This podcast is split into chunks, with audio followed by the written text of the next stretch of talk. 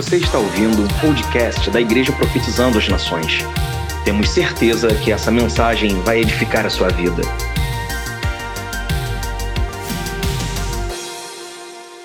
Carta de Efésios, capítulo 1. Semana passada nós falamos da introdução da carta, falamos um pouco sobre. Entramos no assunto da, da adoção, mas eu quero continuar um pouco sobre esse tema hoje. Nós vamos ler. Nós vamos ler a princípio até do 4 ao 14 agora. Porque Deus nos escolheu nele antes da criação do mundo para sermos santos e irrepreensíveis em Sua presença. E em amor nos predestinou para sermos adotados como filhos. Coisa linda isso. Em amor nos predestinou para sermos adotados como filhos por meio de Jesus Cristo, conforme o bom propósito ou o beneplácito da sua vontade. Algumas pessoas vão usar esse termo, que na verdade é o bom propósito da sua vontade, para o louvor da Sua gloriosa graça, a qual nos deu gratuitamente no amado.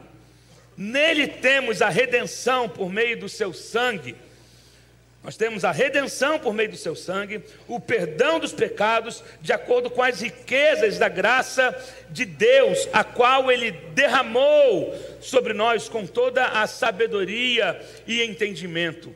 E nos revelou o mistério da Sua vontade, de acordo com o seu bom propósito, que Ele estabeleceu em Cristo, isto é, de fazer convergir em Cristo todas as coisas, celestiais ou terrenas, na dispensação da plenitude dos tempos.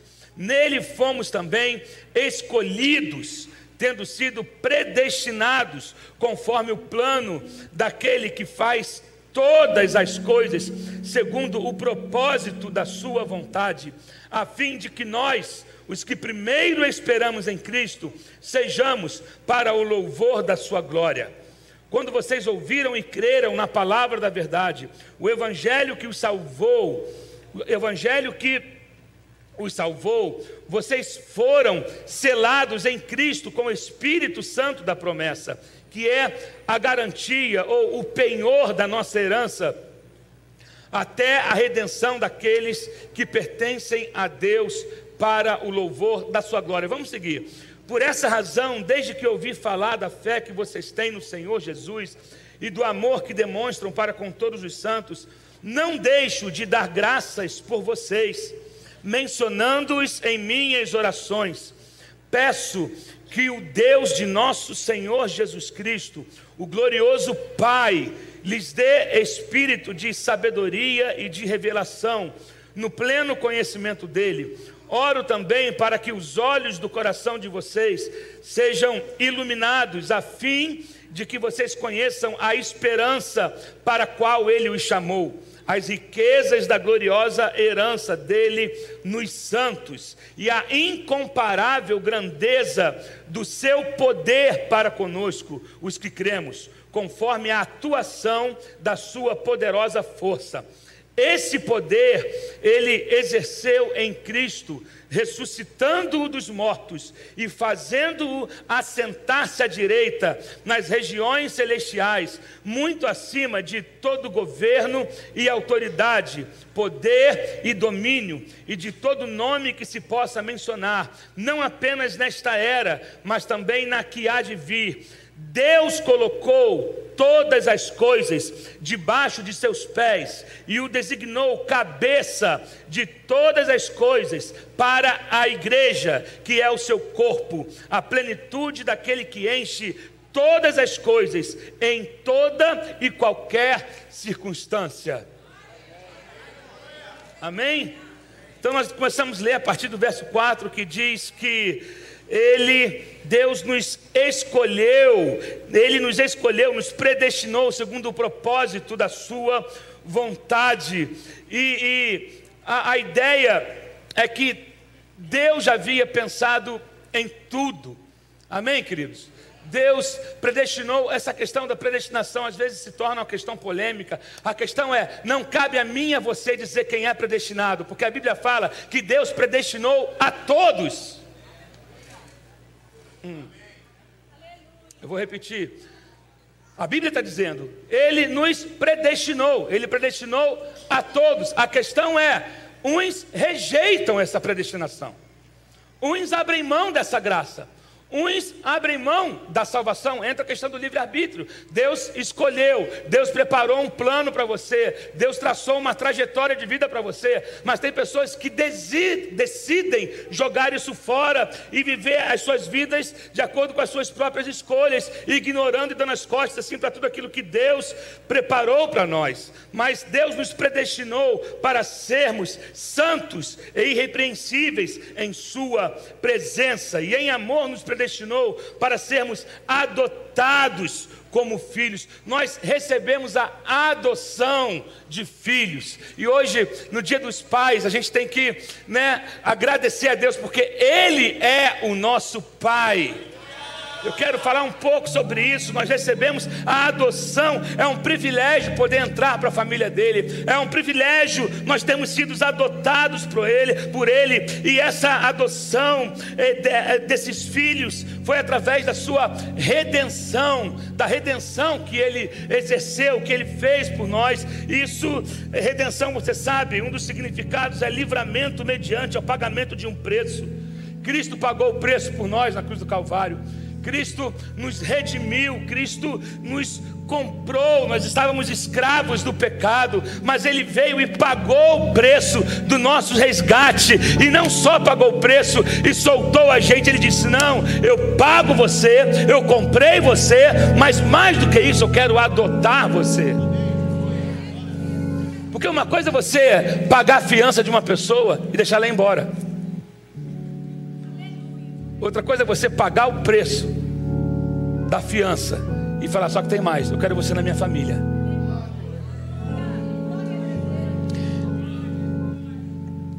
Ele nos amou de tal maneira que ele não queria só nos libertar, pagar o preço, ele queria nos adotar. Oh meu Deus, eu não entendo. Sabe? E eu quero falar um pouco sobre isso e através, sabe, da, do sacrifício da cruz nós fomos adotados. Nós recebemos o nome dele. Nós recebemos a herança dele. Nós tomamos parte no reino dele. Né? E adoção significa outorgar a posição. Outorgar significa declarar em escritura pública, dar por direito. Ele nos outorgou a posição, isso é, Ele nos deu os direitos, os privilégios, as honras de filhos de Deus. Outorgar filiação significa colocar na posição de filho. Deus nos colocou na posição de filhos e há uma ordem, a ordem e não a ordem lógica e não cronológica, pois elas agem simultaneamente é regeneração e adoção. A regeneração e a adoção caminham juntos. A regeneração nos dá a natureza de filho de Deus, mas a adoção nos dá a posição de filho de Deus. Ele não só nos regenerou, Ele nos regenerou e Ele nos adotou. Se você pode glorificar a Deus nessa manhã, porque você tem Pai, você tem um Pai.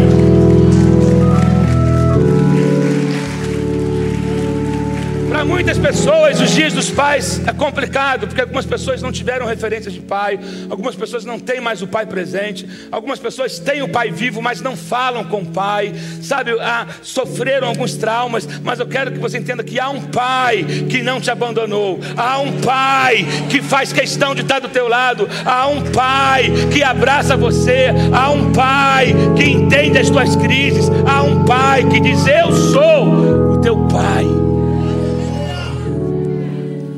Deus. Então, e Vou falar rapidamente um pouco sobre regeneração. A regeneração tem a ver com a nossa mudança de natureza, tem a ver com o nosso renascimento, tem a ver com a nossa novi, com essa nova vida que nós recebemos, é com esse novo nascimento que nós recebemos quando entramos, quando entregamos a nossa vida ao Senhor, nós passamos por uma regeneração, que é quando Deus dá a vida espiritual a uma pessoa como resposta da fé dessa pessoa em relação a Cristo.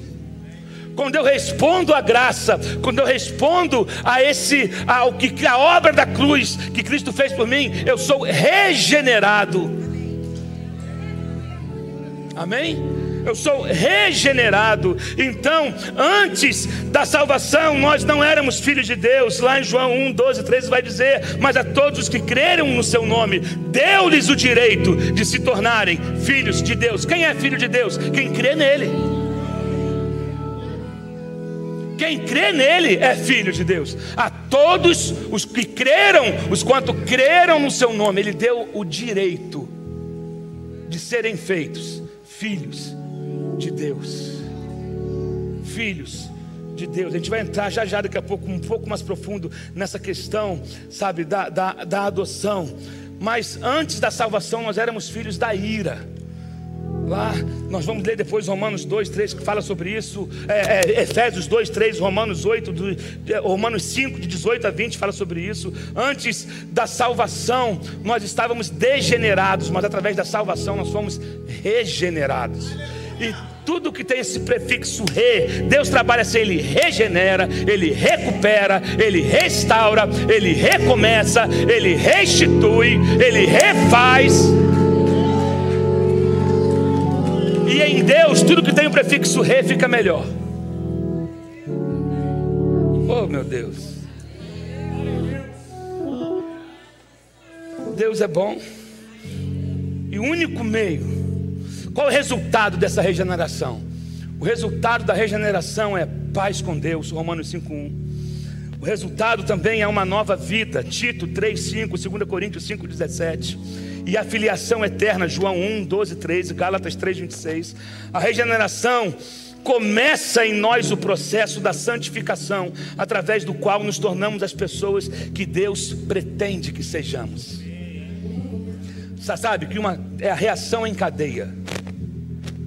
Legal isso, né? Reação, uma coisa desperta a outra. A regeneração desperta a santificação. A regeneração, ela vai gerando outras coisas na nossa vida. A regeneração, ela começa o processo em nós da, santifica da santificação, pelo qual nos tornamos as pessoas que Deus sonhou que nós fôssemos. E o único meio de regeneração é através da fé na obra da cruz do Calvário. Através da fé, nós fomos salvos pela graça por meio meio da fé, e isso não vem de vós, é dom de Deus. Então você precisa entender isso, não é pela quantidade de boas obras, não é ou da observância da lei. A lei não pode regenerar você, mas a obra da cruz, ela foi suficiente para nos regenerar e nos dar um novo coração. Agora, interessante que a graça não aboliu a lei. Porque a graça existe antes da lei. Mas a base da graça é a lei. Jesus disse: Não pense que eu vim acabar com a lei, eu vim cumprir a lei. Só que lá em João 16, 16, que ele vai dizer que a lei, até que João chegasse, eles viviam debaixo da lei e dos profetas. Mas chegou a época que eles estariam vivendo no reino, porque Jesus, o Messias estava chegando. Mas a base do reino, a base da graça é a lei e os profetas. E meu Deus, a gente vai descortinando isso aí no decorrer do tempo. Mas para você entender, então, queridos, nós somos regenerados. Regenerados. A Bíblia vai dizer, Romanos 3,20: visto que ninguém será justificado diante dele por obras da lei, somente através da fé na, no sacrifício da cruz do Calvário, na obra redentora de Cristo, é que nós somos regenerados. Somente em Cristo nós somos curados da depravação total que o homem se tornou. Sabe, Deus nos restaura de maneira completa, Ele nos regenera de maneira completa. A obra dele foi completa. Então, não precisamos de uma renovação, de uma reforma ou de uma reorganização, precisamos de um renascimento. Tem gente que fala, precisamos de uma reforma, precisamos é, de. Não, você precisa nascer de novo. Tem gente que não nasceu de novo ainda. Tem gente que está na igreja, mas ainda não nasceu de novo. O que você precisa, o que nós precisamos é de um renascimento. Mas aí, após essa regeneração, quando eu recebo, e é, nós também nos tornamos justificados em Cristo. E a justificação tem a ver com a nossa mudança de situação mediante a lei. Amém? Mudança de situação mediante a lei. E a santificação tem a ver com a nossa mudança de caráter. E a nossa adoção tem a ver com a nossa mudança de posição, de rejeitado para filho amado. Tudo a partir da cruz. Na regeneração, recebemos uma nova vida. Na justificação, uma nova situação. E na adoção, uma nova posição. Alguém pode dizer amém aqui? Eu vou repetir isso. Na regeneração, recebemos uma nova vida. Na justificação, uma nova situação. Eu vou de condenado a liberto, sabe? De condenado, eu vou a, a absolvido, porque Ele absolveu, Ele levou sobre Ele e pagou a minha dívida, mas não fica só nisso, eu sou incluído na família dele, eu recebo uma nova posição. Agora não é posição mais de escravo, mais de rejeitado. Agora eu tenho um pai, agora eu tenho irmãos, agora eu tenho uma família. Meu Deus. Aleluia. Como a adoção por Deus se compara com a adoção aqui no contexto terreno? Em ambos os casos é o pai, no nosso caso aqui da terra, os pais decidem, tomam a decisão, tomam a iniciativa e ações necessárias para que isso aconteça. Deus tomou a iniciativa de nos adotar, partiu dele a iniciativa. Né, daquela famosa reunião no céu que teve Pai, Filho e Espírito Santo. E aí, vamos deixar o homem do jeito que está? Ou vamos fazer de tudo para resgatar? Não, vamos embora né, a reunião da Trindade, Pai, Filho e Espírito Santo conversando. Vamos embora. A gente fez o homem perfeito. A gente fez, eles desfrutavam da nossa imagem e semelhança, mas eles deram mole, abriram a porta para a desobediência. O pecado entrou e a gente vai deixar eles do jeito que está, não. Vamos resgatar, vamos começar de novo, vamos consertar, vamos lá. Então, alguém vai descer, eu desço, Pai, mas só desço se ele for comigo. O Espírito Santo foi com Cristo e ali eles começaram o processo da nossa regeneração. Então, a iniciativa partiu do Pai, porque sempre é assim, parte do mais forte em relação ao mais fraco. Por isso que eu não sou, eu não sou salvo pelo meu esforço. Não tem nada que eu possa fazer, porque parte dele. Segunda coisa, ambos provêm uma herança a quem nada tinha e nada merecia. Nós não tínhamos nada, não merecíamos nada, mas ele decidiu: nós vamos adotá-los e eles terão parte na herança. Nós vamos, né? nós nos tornamos herdeiros, co-herdeiros em Cristo. Tínhamos nada, mas Ele nos deu tudo. Não éramos nada, mas Ele nos chama de filhos. Terceira coisa é que ambos provêm um novo nome. Apocalipse 2,17 vai falar sobre isso, João 1, 42. Agora, a adoção de Deus, ela excede a adoção humana. Geralmente, o homem adota baseado, primeiro que normalmente, normalmente, se adotam crianças, bebês. Os pais vão e escolhem a característica que quer. Ainda que tem gente que fala, não, mas eu não escolhi porque era melhor, eu não estou falando, não, mas escolhe. Né? Alguma coisa salta quando alguém vai adotar uma criança, ele vê algumas possibilidades, até que ele não estou inclinado para aquele ali, eu quero escolher aquele ali. Geralmente baseado nas características. Deus não, Deus, e aqui nesse contexto aqui, que era baseado no contexto romano que Paulo estava usando, porque judeu não adotava. Judeu não adotava. E na lei romana, a adoção podia ser feita até na idade adulta. Não se adotava só crianças, adotava-se adultos também. E Deus, Ele quando nos adotou, Ele não foi olhando para as nossas características, se éramos bonitinhos, fortes, saudáveis ou não. Ele falou: Eu vou adotar todos aqueles que reconhecerem, que quiserem, o mais fraco, o miserável, o rejeitado, o esquisito, o complicado, é esses eu vou adotar porque Deus não trabalha com a nossa ótica, por isso que a adoção dele excede a adoção do homem. O homem nunca pode dar a sua natureza. Olha essa coisa linda. O homem por melhor boa intenção que tenha, por, maior coração que ele tenha, ele nunca pode dar a quem ele adota as suas características. Nunca. Mas Deus sempre dá àquele que ele adotou a mente de Cristo. Eu não posso, ainda que eu adote uma criança, eu não posso dar para ela as minhas características. Eu não posso dar para ela certos traços que são meus, que vieram em mim, porque eu não tenho ligação com ela. Mas Deus não, Ele nos adota, Ele começa a colocar em nós a natureza dele, a mente dele, o jeito dele. Ah, meu Deus, a ma...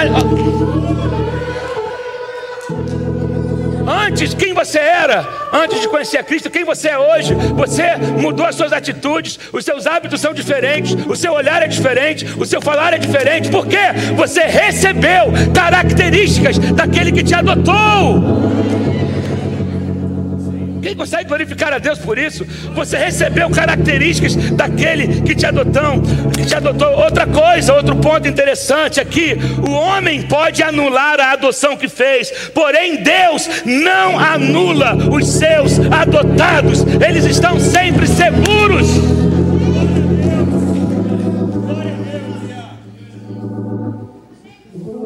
Por isso que eu falo que Deus não, Deus assume os filhos que Ele adota.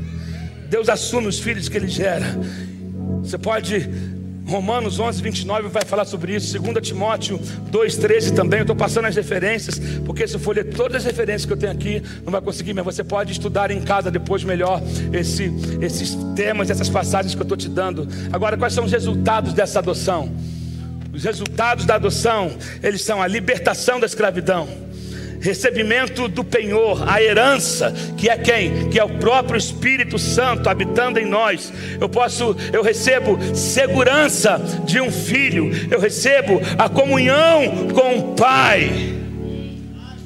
Esses são os resultados os benefícios de ser adotados por Deus, libertação da escravidão. Não sou mais escravo do pecado, não sou mais escravo de vícios, não sou mais escravo de velhos hábitos. Não, as minhas mãos são libertas, meus pés são libertos, a minha mente é liberta. Não tem mais escravidão, não tem mais algema, porque Ele me libertou de verdade, de uma vez por todas. Amém, queridos? Eu recebo o penhor, que é o que? O Espírito Santo morando em mim, para que a obra obra vai se completando, para que eu vá sendo aperfeiçoado, porque só através do Espírito Santo eu tenho meu caráter transformado, eu tenho a minha mente transformada, eu tenho as minhas atitudes transformadas, velhos hábitos, Ele me fortalece, Ele é meu amigo, Ele me consola, Ele está comigo, é isso eu recebo, esses são os efeitos da adoção.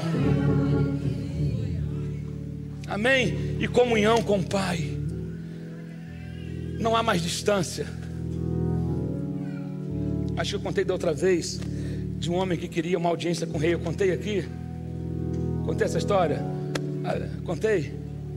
Tinha um homem, um, um homem que sempre ia para a porta de um palácio querendo uma audiência com o rei, pastor Rafa. Ele sempre ia lá, arrumadinho de terno e gravata. E ele batia. Eu queria falar com o rei. Eu tenho uma causa para apresentar diante do rei. Eu preciso de um socorro. Não, você tem que marcar um horário, você tem que passar por um, por um processo. Ele falou, mas todo dia eu estou aqui já há mais de uma semana. Eu vejo um garoto chegando, correndo de short, de camiseta, de tênis, chega todo suado, a porta abre ele entra, não fala com ninguém. Não, mas ele é filho do rei.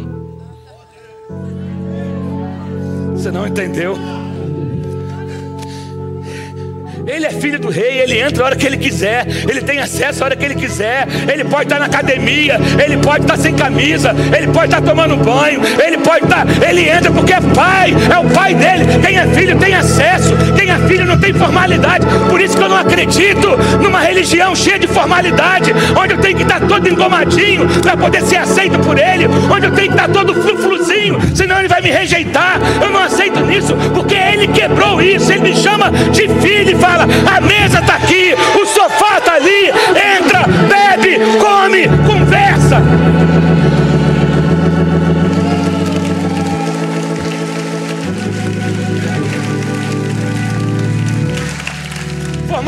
Tenho para entrar na presença de um juiz, formalidade eu tenho para entrar na presença de um presidente de uma empresa, formalidade eu tenho em qualquer outro lugar, mas para chegar na casa do meu pai, eu posso chegar e falar: Pai, eu estou cansado, Pai, caramba, você viu hoje, meu Deus, desculpa, eu achei que ela fosse mais pesada. Calma, fica aí. A gente tem liberdade. Chega suado, às vezes até fala, peraí, o sofá, tua mãe acabou de lavar o sofá, cara, não senta assim não. Mas a gente tem liberdade. Então chega de formalidade. Você não precisa de formalidade para chegar diante de Deus. Você é filho. Não precisa ficar usando daquelas orações, sabe, cheio de palavras difíceis, que quase tem que pegar o dicionário, um Aurélio para ficar lendo o que esse cara está falando na oração. Amantíssimo, magnânimo, excelso e sublime Deus, estamos aqui com as nossas almas genoflexas na Sua presença. Eu achava, eu vi esse termo, tinha um pastor que sempre orava e ele usava, ele usava esse termo, com as nossas almas genoflexas. Falei, cara, esse nome é de remédio. Toma um genoflexo antes e um depois do almoço. Pra você ficar bem, mas não. Você sabe que é genoflexório, sabe, né? É aquele negócio que a gente ajoelha. Tem muitas igrejas, quando você vê um, um banco de igreja que tem um lugar para ajoelhar, o nome daquilo é genoflexório. Não sei porquê. Eu vou estudar a etimologia dessa palavra. Sabe, pastora Mônica, o que é? Porque que é? Genoflexório. Era melhor lugar assim, ajoelhódromo. Né? Mas não, você não tem que ter formalidade. Com Deus você chega, Ele é teu Pai. Ele te deu acesso. Ele abriu a porta. Deus é tão bom que abriu a porta para você passar. E a porta é Jesus. Quem lembra disso? E a porta é Jesus. Lembra disso? A mulher que adulterasse pela lei de Moisés deveria morrer. Mas Deus foi tão bom que abriu a porta para nós e disse: Entra, meu filho. Entra, eu lembro de Mefibosete que estava todo rejeitado, aleijado, tinha, tinha perdido tudo, medo de morrer. De repente o rei manda chamar e fala: A partir de hoje eu te restituo tudo que foi roubado de você, e você vai comer a partir de hoje, sempre sentado na minha mesa, mesmo com teu defeito, mesmo sendo Porque Deus não nos vê como o homem vê. Nós, ah, queridos, tem gente que acha que é Deus. Que ele quer dizer quem pode e quem não pode. Ainda bem que a gente não é Deus. Graças a Deus que Deus é Deus. Não é verdade? Graças, o homem dificulta demais as coisas. O homem quer costurar o véu que foi rasgado. É tanta coisa que ficam querendo retornar que daqui a pouco a gente eh, vai ter gente sacrificando animal de novo dentro do culto dizendo que é ato profético. Tudo bem, atos, eu creio em atos proféticos. Mas tudo tem, tem equilíbrio. Eu não preciso. Eu não preciso da arca, eu não preciso do candelabro para Deus se manifestar, para acontecer um milagre. Eu não preciso, queridos, é, é, não vamos costurar o véu, não. Não, não, pastor Leandro, o preço foi alto demais para ele rasgar. Foi tudo pago. Não vamos, joga a agulha fora. Joga a agulha fora. Nada de querer reconstruir o véu, recosturar o véu. Jesus, Deus rasgou o véu. O véu que separava já não separa mais. Amém, queridos? Já não há mais separação, porque somos filhos. Naquela, só o filho entrava na presença. Agora ele chega e fala: Eu os adotei e dou para eles todas as coisas.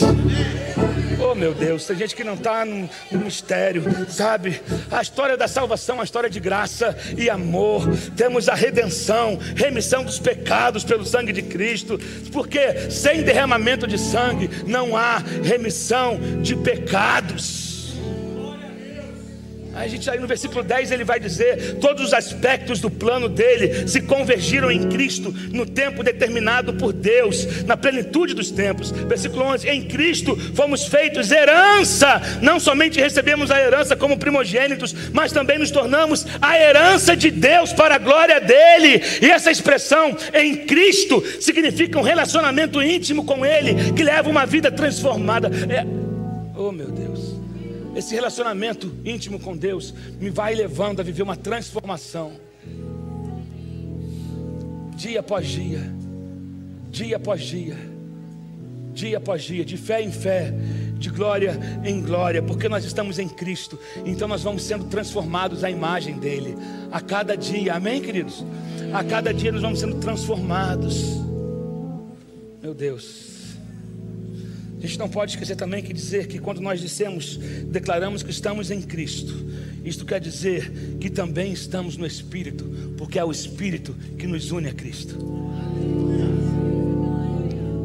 É o Espírito que nos une a Cristo. Oh meu Deus. O Espírito nos une a Cristo, o Espírito nos une ao corpo, o Espírito nos faz ser igreja. Não tem como ser igreja, eclésia, eu como pessoa, de maneira independente. Eu preciso estar no corpo. Amém?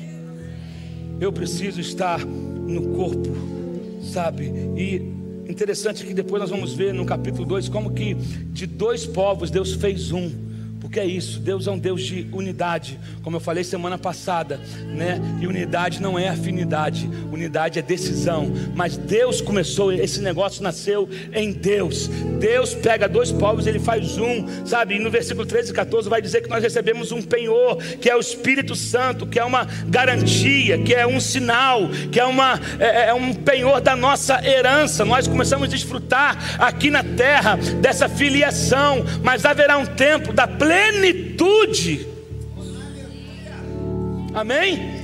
Estamos nesse processo. Então, uma coisa que você precisa entender é que quando você nasce de novo, você nasce rico. Tem gente que não entende isso. Quando nascemos de novo em Cristo, você nasce rico. Só que tem gente que não descobriu o saldo que tem ainda. Não estou falando de banco, não, querido. Você tem um saldo alto, espiritualmente falando, mas tem gente que nunca acessou essa conta, pastora Mônica. Oh, você não está entendendo. Tem gente que nunca acessou a conta que o pai abriu para ele quando ele nasceu de novo que são as bênçãos espirituais, o poder que você recebe, a unção que você recebe, o direito que você tem de ter acesso a essas coisas e chamar a existência para que elas se manifestem no natural. Sabe por que você não está recebendo? Porque você nunca viu o saldo, porque você nunca mexeu nessa conta. Ah, pelo amor de Deus, reage, igreja. Jesus do céu, nascemos ricos. Na oração que Paulo faz, nas orações que Paulo fez na prisão, isso aqui em Efésios 1, de 15 a 23, 3 de 14 a 21, Filipenses 1, de 9 a 11, Colossenses 1, de 9 a 12, você lê esses textos depois, nós encontramos essas bênçãos que Paulo orava e que desejava que a igreja, que os cristãos tomassem posse dela, sabe, desfrutassem disso. Agora é interessante que nenhuma dessas orações Paulo pede coisas, coisas materiais. Como muitos de nós só fazemos, chegamos com listas de pedidos materiais. Uma carra, um carro, uma casa, é, um sapato novo, é, sei lá, minha casa, um apartamento na praia. Então, não estou dizendo que você está errado, mas eu quero entender que você é mais rico do que você imagina. Paulo não pede coisas materiais. Sua ênfase é sobre a percepção espiritual e sobre o verdadeiro caráter cristão. Esse deve ser o alvo das nossas orações ser semelhantes a Cristo e buscar isso, essas coisas, esses, esses, esses bens que estão à nossa disposição. Deixa eu falar uma coisa: não peça que Deus lhe dê aquilo que não tem, mas sim que Deus lhe revele aquilo que você já possui. Você não entendeu? Eu vou repetir. Não peça que Deus lhe dê aquilo que não tem, mas peça para Deus que te revele o que Ele já te deu. Deus, você está pedindo coisas que Deus já te deu, mas você não acessou ainda. Você está pedindo Deus coisas que Ele está falando, está na tua conta. Entra lá, busca, vai, se esforça para isso, vamos embora, toma posse disso. Deus quer que você tenha uma vida cristã saudável. E você precisa seguir o exemplo de Paulo. Paulo é um exemplo a ser seguido. A perfeição, querido, só quando nós chegarmos na eternidade mas eu posso ser um cristão saudável. Podemos ser cristãos saudáveis. E qual era a receita que Paulo usava? A receita de Paulo que é, existem elementos que têm que caminhar juntos: louvor, gratidão, oração. Tem, tem nada novo. Louvor, gratidão, oração, comunhão, esses são os elementos para ter uma vida cristã saudável, saudável e equilibrada. Deus não te chamou, não te salvou para você ser um descompensado, mas para que você tenha um equilíbrio. E você precisa conservar esses elementos juntos. Muitas pessoas confiam na oração, mas não acreditam no poder dela. Oh meu Deus confia na oração, mas não crê no poder da oração.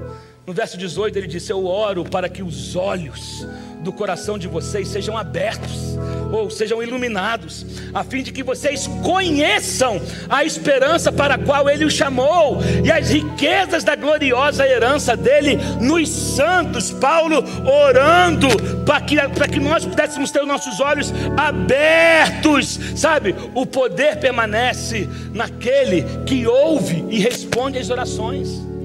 O poder não está em você, o poder vem dele. Você ora e você ativa. A oração é um conduíte. A oração é um meio. Amém, querido? É um meio. Quantos creem no poder da oração aqui? O poder da oração não está na oração em si, nem na pessoa que faz. O poder está em quem recebe. O poder está naquele que ouve. Porque quando a gente liga aqui na terra, quando a gente aciona a Leslie,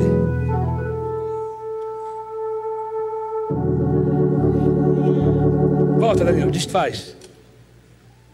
Vai, sem a Leslie. A gente está orando. Está percebendo que o som? Aumenta aí. O som está da maneira. A gente está orando. Quando você ora, a chave vira.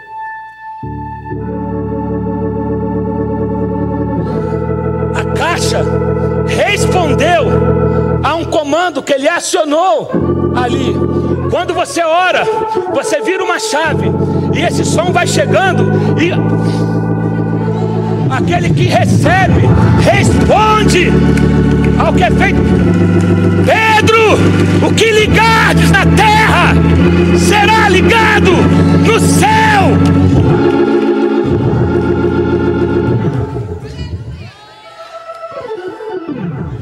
Eu amo isso. Você viu que a gente está com um instrumento novo aqui, né? Há três terças-feiras atrás, há três ou quatro, eu fiz uma oração dizendo: Senhor, eu queria ter um sonho de ter um órgão nessa igreja, mas a igreja não tem condições de comprar. Querido, Deus, achei um cara em Curitiba, comecei a falar com ele, o único desse aqui no Brasil, falando com ele, ele me conhecia, testemunho de oração, que eu orei aqui numa terça profética.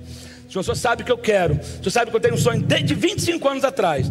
Mas a igreja não pode comprar, eu não posso comprar, mas o Senhor é dono de todas as coisas. Querido, Deus foi fazendo um caminho. Um irmão fez uma doação. Eu consegui vender, botar um teclado meu no negócio. Vendi um outro instrumento e tal. Hoje o órgão está aqui. Deus faz. Mas voltando para a oração, é isso que acontece. O poder não está em quem faz poder está em quem recebe. A oração é a chave da vitória. A oração é a chave da vitória. E Paulo está dizendo aqui: eu oro para que vocês entendam isso, eu oro para que você saiba disso, sabe? Então, Paulo reúne três verdades aqui que eu quero dividir com vocês, que ele quer, Paulo queria que você soubesse, que nós soubéssemos como igreja. Primeira coisa, a esperança do chamado de Deus. Para que Deus nos chamou? O ser chamado não é algo sem propósito, nem sem sentido. Primeiro que ele já nos escolheu antes, da, ele, ele, ele nos criou, ele, ele, ele, nos, bendito seja Deus que nos abençoou com todas as sortes de bênçãos espirituais nas regiões celestiais, porque Deus nos escolheu antes da criação do mundo. Deus tinha um objetivo quando nos chamou. Ele nos chamou para termos comunhão com Cristo. Ele nos chamou para uma vida de relacionamento. Ele nos chamou para uma vida de intimidade com Ele. Deus não nos chamou para vivermos uma vida de, de, distanciada dele, mas para uma vida com Ele. Amém? Para uma vida com Ele, para que desfrutássemos da presença dEle, do relacionamento com Ele, para termos um novo estilo de vida, para, para, para sermos uma extensão do céu aqui nessa terra. Por isso que Deus nos criou. Deus nos criou porque Ele queria se multiplicar. Amém? Deus não te criou para o céu. Nossa, isso causa um rebuliço.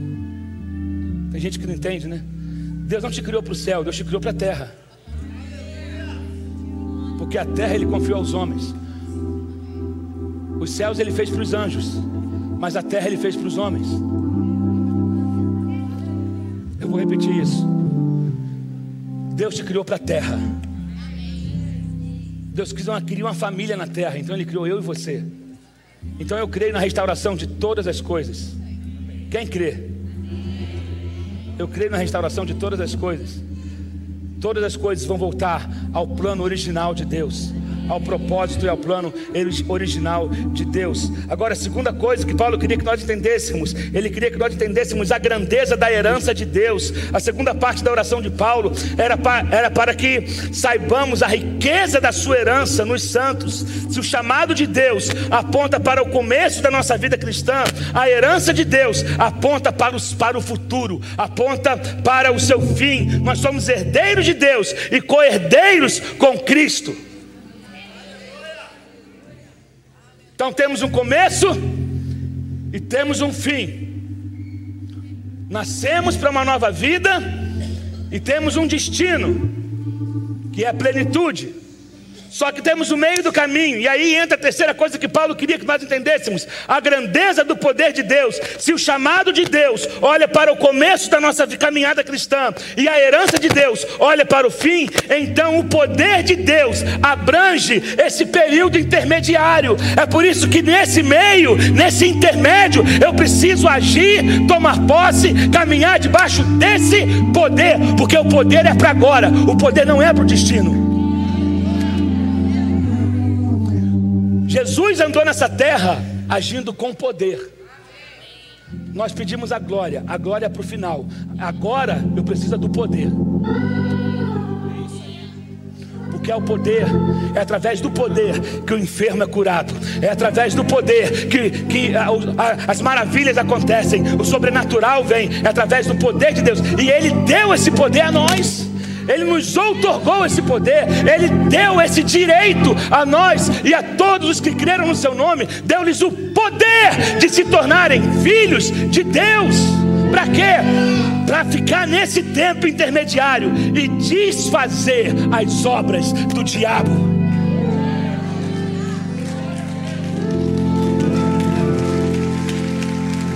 Desfazer as obras. Então é isso que acontece. Como que Deus demonstrou a grandeza desse poder?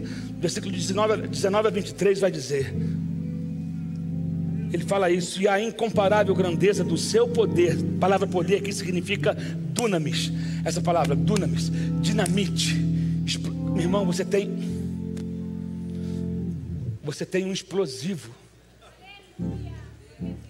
Não, não, não, não, não, não. Uma irmã deu glória a Deus.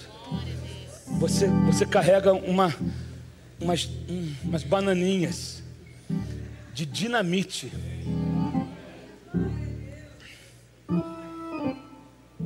E a incomparável grandeza do seu poder para conosco, os que cremos. Para quem é o poder? Para quem crê, que cremos conforme a atuação da sua poderosa força. Esse poder ele exerceu em Cristo, ressuscitando dos mortos. Só que o mesmo poder que ressuscitou a Cristo dentre os mortos é o mesmo poder que habita em mim, que habita em você e que está à disposição da igreja nesses dias. Como que Deus demonstrou a grandeza do seu poder? Primeira resposta: derrotando dois poderes que o homem não podia controlar: a morte e o mal.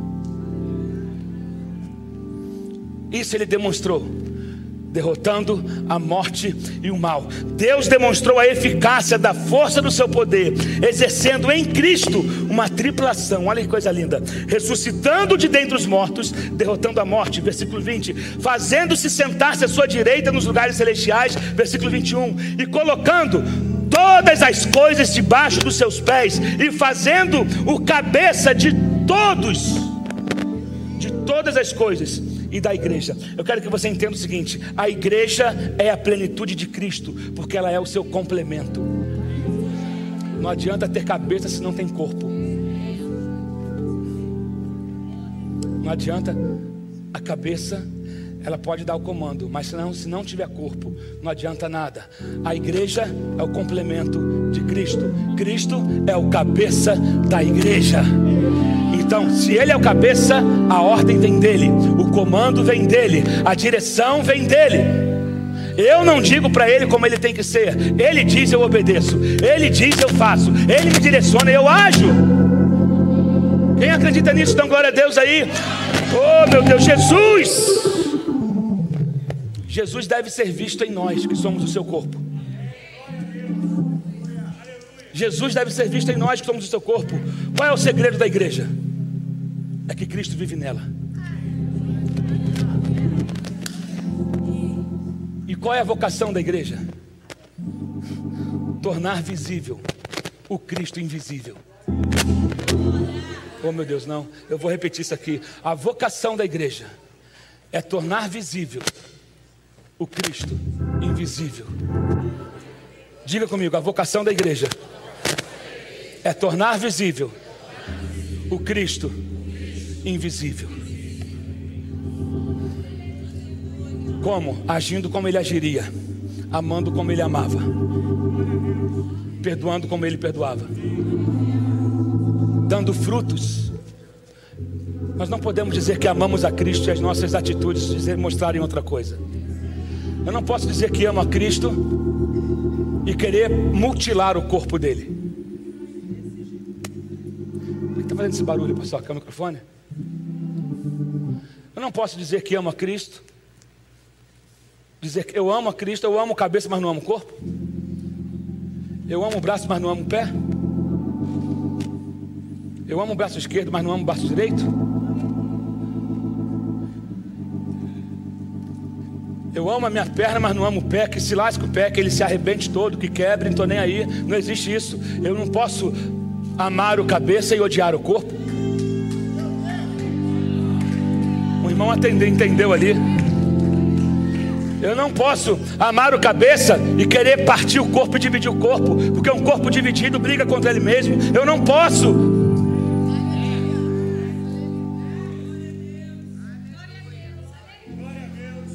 posso. É isso que Paulo estava pensando. Essa é a vocação da igreja: tornar visível o Cristo invisível. O problema, muitas pessoas têm dificuldade, acreditam em Jesus, mas não acreditam na igreja. Tem um livro que fala sobre isso. Eles gostam de Jesus, mas não da igreja. Gandhi falou sobre isso uma vez. Me mostra um cristão autêntico, um discípulo autêntico de Jesus, que eu vou, aí eu me torno um cristão. Porque o Cristo de vocês eu conheço, mas eu não conheço um cristão ainda como ele. Por isso que essa responsabilidade está nas nossas mãos. Tornar visível o Cristo invisível. Através de ações, não só através de discurso.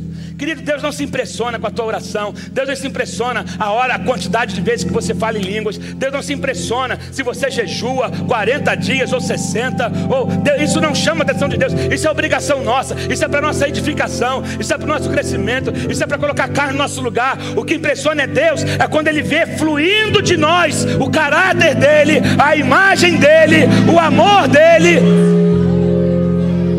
E aí nós nos tornamos responsáveis. Querido, você tem uma responsabilidade. Entrar numa família. Eu lembro da, do casamento da, do, do, último príncipe que casou lá em Londres, com aquela atriz. Qual é o nome daquela atriz? Eu, a, a, gente gostava, aquela atriz do Suits, aquela atriz. Hã?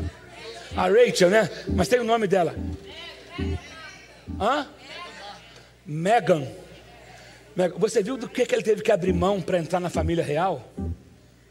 Tem gente que quer entrar para a família real e não quer abrir mão de nada. Quando você entra para uma família real, se comporte como filho de um rei.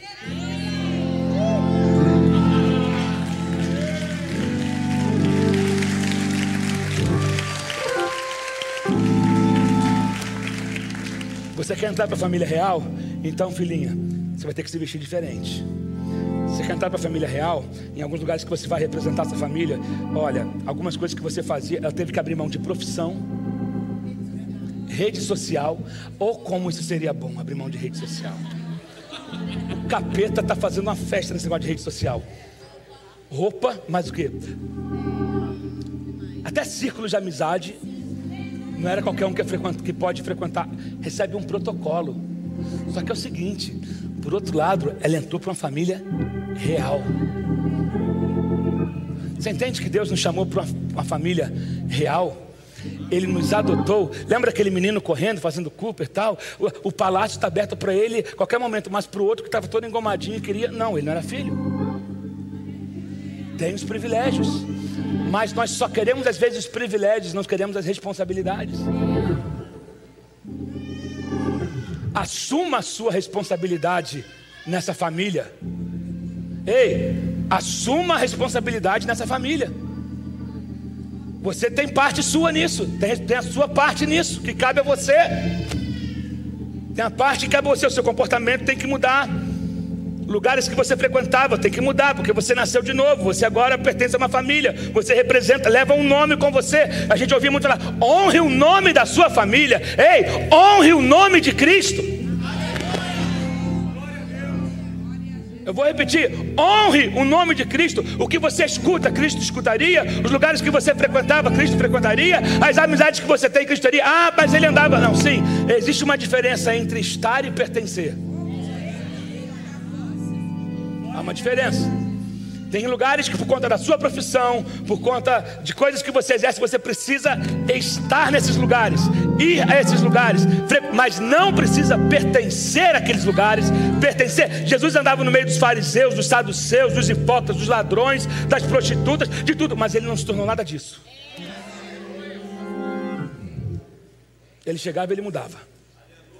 Há uma unção em você para mudar ambientes. Há uma unção em você que vai quebrantar o coração endurecido. A unção do Santo está sobre a tua vida. A unção do Espírito Santo está sobre a tua vida. Lembra que você é eclésia. Assembleia convocada.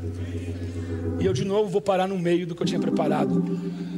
Semana que vem, que a gente vai ter o fusão, eu vou continuar essa mensagem no domingo de manhã que nós vamos fazer, nós vamos recapitular o capítulo 1 de Efésios. Quero aconselhar você durante a semana a comer Efésios. São só seis capítulos. Leia e releia. Numa sentada, em 40 minutos, você lê o livro todo de Efésios. Lê e releia. Lê e releia. Lê e releia. Lembra disso. Eu vou terminar com essa frase. A vocação da igreja é tornar visível o Cristo invisível. Amém? Você pode aplaudir ao Senhor? Obrigado por ouvir o nosso podcast. Temos diversos outros conteúdos para você. Fique atento às nossas redes sociais. Tenha uma vida abundante. Até breve!